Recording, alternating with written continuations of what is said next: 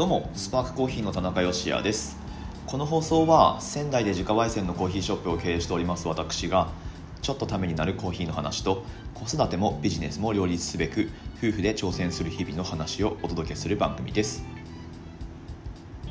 はいそんな仙台からお届けする番組なんですけれどもお店がある場所っていうのが仙台駅から南側に歩いてだいたい15分かからないくらい早足できたらまあ、10分ちょいくらいで着いちゃうんじゃないかなと思います東口っていう出口から出てもらうとまああの出てすぐのところにヨドバシカメラがあるんですけれどもそのヨドバシカメラからスタートってことにすると、まあ、10分くらいで来られるので、うんまあ、なんか体感的には割とすぐ歩いてると着いちゃうみたいな感じなんですけれどもまあそんなところにお店があるわけですね。でこの場所って仙台市の栄えてるエリアとはちょっと逆側になるんですよ、うん、栄えてるエリアっていうのは仙台駅西口から出てでまあアーケード街があったりずっと行って少し北上すると三越があるんですけれどもまあその辺までを含めてお買い物通りみたいな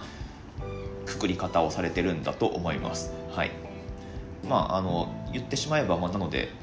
外れにあるんですよ。仙台駅から割と近いんだけど、うん、なんですがこのお店がある、まあ、若林区区で言ったら若林区っていうところになって、まあ、でも仙台駅辺りを境に若林区宮城野区青葉区っていうふうに分かれてるんですね。でまあその西側の青葉区っていうのが一番その栄えてる場所ではあるんですけれどもこの辺り若林区特にお店のある、まあ、連邦工事という通りがありましてそこは一応商店街組織はあるんですね、うん。まあ、のスパークコーヒーは最近抜けたんですけれども、はい。えー、っていう、まあ、お店が個人商店が並ぶ通りがあったりあとはもう一本連邦工事の南側に荒町商店街という、えー、あそれは商店街の名前だから、まあ、荒町っていうあの地名がありましてまあ、そこにも商店街組織があるんですけれども別にその商店街に入ってる入ってないはまあとりあえずいいんですけど。はい。えっ、とまあ、個人商店がそこも並んでるんですよ。で荒町商店街の方がちょっとお店がこうギュッと集まってる印象がありまして割とこう個人商店が長くやってるところもあれば最近オープンしたところもありっていう感じでお店が連なってるんですね。はい。まああのなのでうちのお店がある辺りってその仙台駅の栄えてるエリアとは逆側ってことになるのでまあ、言ってしまえば見落とされがちなエリアってことになるしあとは住んでる人しかこの辺歩かないみたいな、まあ、そういうエリアでもあるんですよ。連邦工事荒町くくってそんな感じなんですけれどもこの辺がね面白いんですよ。そうそう。今年特にあの近所のお店を、まあ、自分自身もしっかり使っていこうというふうに、まあ、前からそういう思いはあるんですけれども、まあ、よりそれを実行に移していこうという感じですね。うん。で、まあ、海外旅行にも行けないですし、でまあ、直近ではオミクロンの影響っていうのもあるのであんまりこう遠出もできないっていうところでもう少しこう足元を見つめてみようというか、うん、で実際そのリアル店舗実店舗ビジネスをやってる身としてやっぱり住んでるところの近くにあるお店を、まあ、ちゃんといいお店なんであればしっかりそこにお金を落とすみたいな体験を自分たち自身がもっともっとしていかないことには、うん、なんていうか自分たちが提供するものっていうのもお客さんのニーズにフィットしたものではなくなっていく可能性があるなっていうふうに思っていて、うんまあ、どういう部分を心地よいと思うのかとかもしくはこういうふうな見せ方をしてくれてると親切だなと思うとかまあ、よくあるのはそのキャッシュレス決済使えるかどうかっていうところはこれ僕にとってはすごく重要で、ね、普段現金持ち歩かないので、はい、あの PayPay 使えるかとかねあのせめてカード使えるかとかっていうのはすごく重要なポイントです。なので SNS のそのプロフィール欄に書いてあるとかもしくはお店外から見てすぐ分かるようになってるとか、うん、そうでないとあ現金しかダメなのかなって思っちゃって、えーまあ、ちょっとパスするみたいなことになってしまうのでまあ、その辺りはうちのお店も、えー、ちゃんと分かるようにはしてるんですけれども、まあ、そんな感じで自分自身がその消費者側に立ってみるっていうか、うん、そういうことを、えー、今年はもっともっと積極的にやっていこうかなと思っていて本当ね、あのー、面白いエリアだと思います。なんか職人街的な雰囲気を感じるんだよな。なんか全部ちゃんとすっげえバズってるってわけでもないんだけどなんか本物が揃ってるみたいなお店がね揃ってますよ、まあ、パン屋さんだったり、まあ、コーヒーもうち入れさせてもらうとコーヒーもだし。あとはね中国料理。そうそう。あの昨日持ち帰りで初めてえ利用してみたんですけれども麻婆豆腐がめちゃくちゃ美味しいお店っていうのがありましてまあ、そこも最近できたんですけどそことかあとはまあなんか和食のお店だったりとか、うん、長くやってるところでもあの花屋さんとかすごい珍しいお花が置いてあったりとかなんかね本当に徒歩圏内で行ける範囲で、うん、すごく面白いお店がたくさんあるのでここに来てこのお店があるこの若林区の連邦工事だったり荒町っていうこのエリアめちゃくちゃ僕はプッシュしたいですね。うんまあ、仙台観光のその一番第一優先には上がらないエリアになってくると思うんですけれどもやっぱりそうだな住んでる人にとってすごい面白いエリアなんじゃないかなと思いますね。うん、なんかあの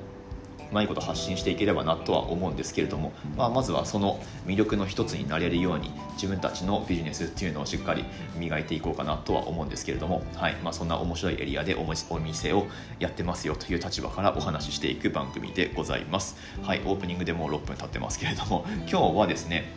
ちょっと質問をいただいてましたので、まあ、それにお答えする形で、まあ、ガチッとお答えできるかどうかはちょっと分かんないんですけれどもそこからちょっとお話膨らませていこうと思いますのでよかったら最後までお付き合いください。コーヒー豆の引き目引き方どう調整すればいいのっていうお話をしてみようと思います。本日は2月9日水曜日の放送です。はいということでやっていきましょう。そうスタンド FM の方ではコメントができるんですけれどもこの番組ですねポッドキャストで聞いてくださってる方が大半だと思うんですがまあ、初めはスタンド FM という配信アプリを使って始めたんですよ、うん、なので、まあ、それでフォローしてくださってる方であれば、まあ、フォローなくても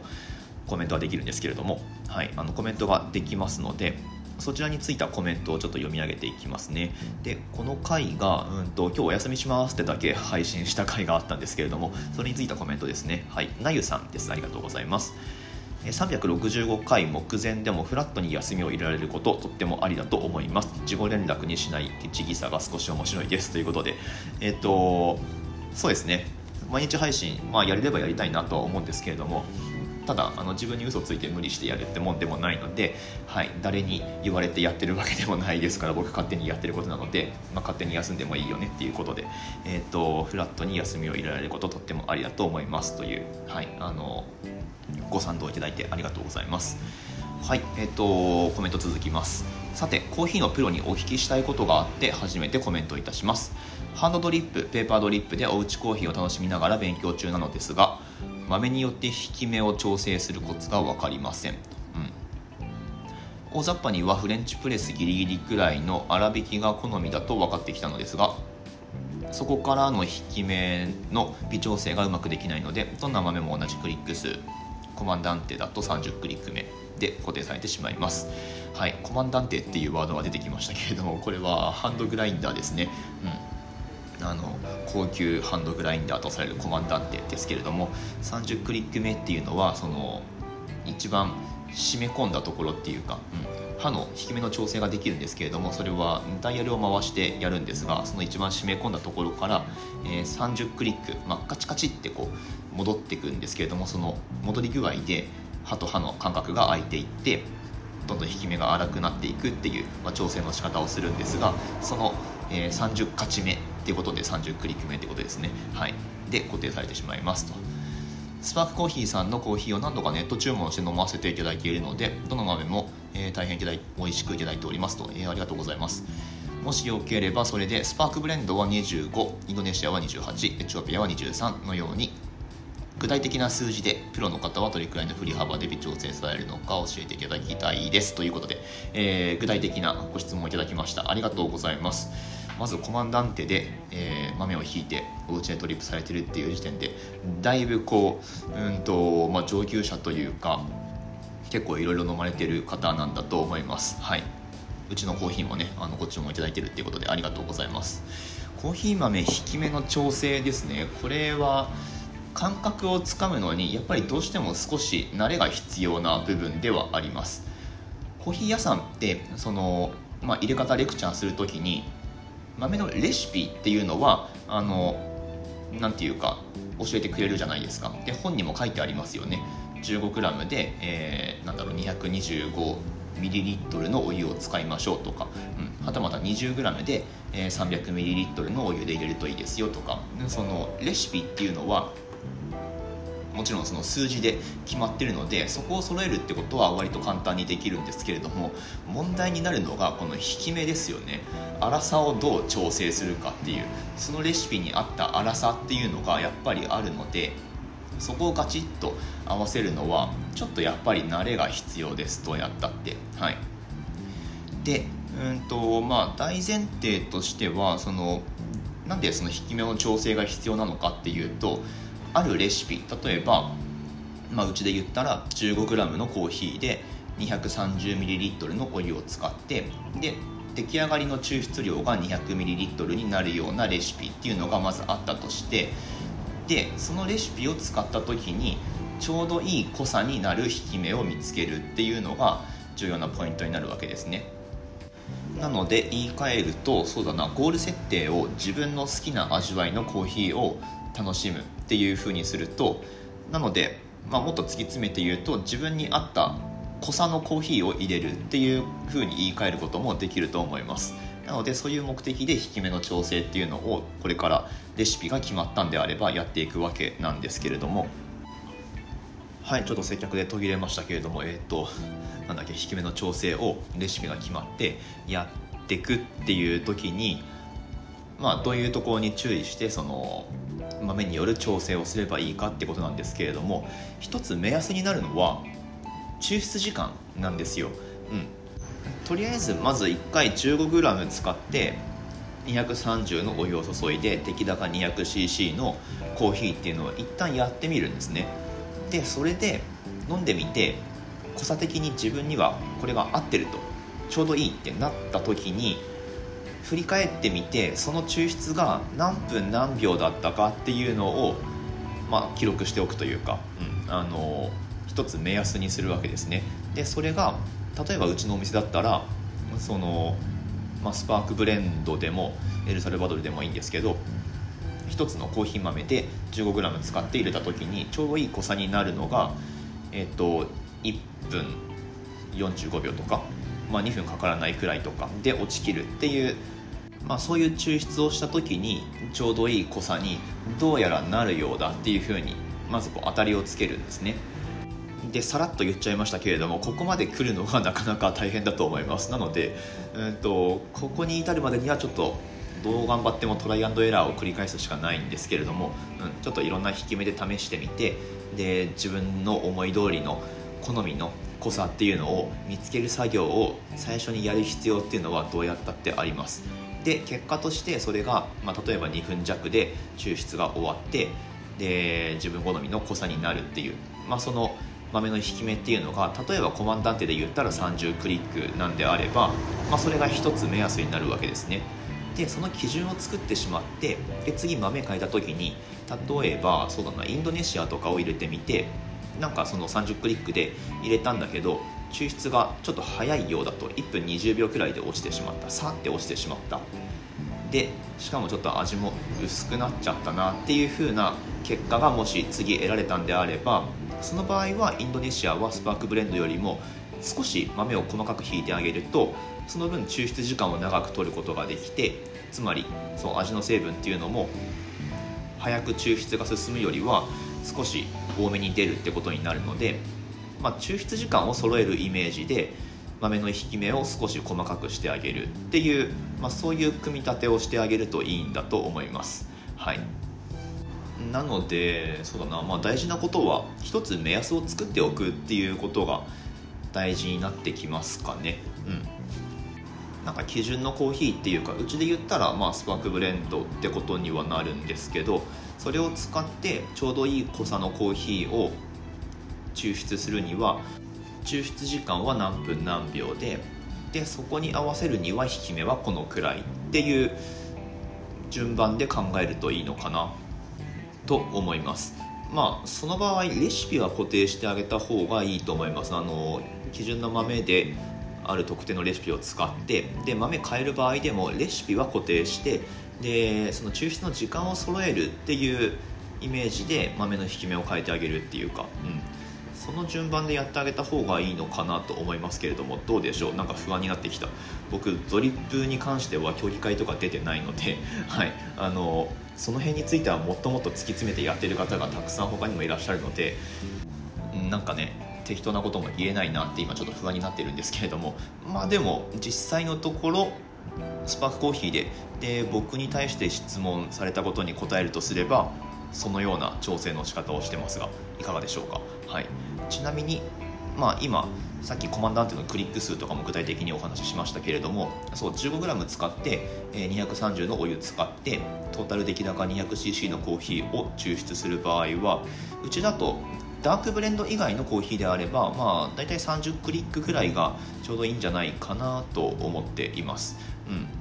でそれで抽出してみて、まあ、大体2分弱くらいで収まるので、まあ、そこから実はそのじゃあインドネシアはちょっと時間が早いから28にしてとかってことはあんまりやらないんですよね。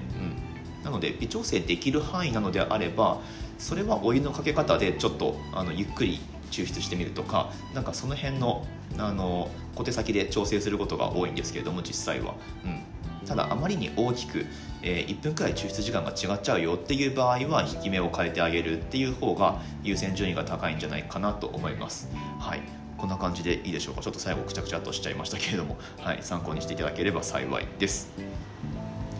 はい。今日も最後までお聴きくださいましてありがとうございました。エスプレッソの調整の話とかもちょっと入れようと思ったんですけれどもあまりにマニアックになりすぎるので今日はいいかな、はい、もしご希望があればエスプレッソの調整特に EK43 を使った時にどのくらいの引き目で引いてるのかとかっていうことに興味がある方は是非質問とかまあ、何がしかの方法でリクエストをしてみてください。ただその場合はあれですねコーヒー従事者じゃない方を置き去りにしてお話しすることになるのでちょっとまあそれもどうかなとは思うんですけれどもはいあのどこまでもマニアックなところからすごくライトなところまでお話しできるこの番組だと思ってますのでそういう使い方もしてみてはいかがでしょうかという感じで今日の内容を終わっていこうと思います。はい、今日も最後までお聴きくださいましてありがとうございました。まあ、こんな感じでね、コメント返しと、そこから膨らませて放送回まるまる1回使ってお話しすることなんかもありますので、よかったら、まあ、コメント欄とか Twitter とか活用してみてください。はい、スパークコーヒーのオンラインストアは楽天市場に出店しております。放送の詳細欄にリンクが貼ってありますのでぜひぜひ覗いてみてください、うん、競技会で使用する可能性のある豆っていうのもしれっと入れてますのでカテゴリーシングルオリジンっていうところにしれっと入ってますんで気になる方はチェックをしてみてください。はい、ということで明日の放送でまたお会いしましょう。美味しいコーヒーで一日が輝く。Good Coffee Sparks Your Day スパークコーヒーの田中でした。外にお客さんが見えている。はい今行きます。Thank you.